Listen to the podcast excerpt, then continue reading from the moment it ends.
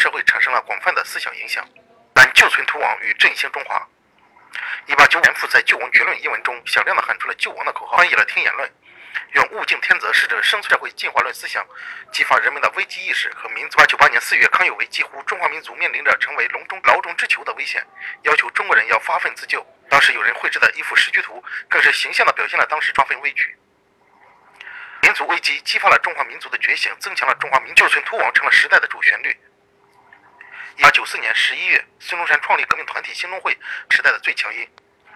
近代以来，中国的人志士正是怀着强烈的危机感和民族意识，在救存图王、振兴中华这面爱国主义大旗之下，历尽千辛万苦，不怕流血牺牲，去探索挽。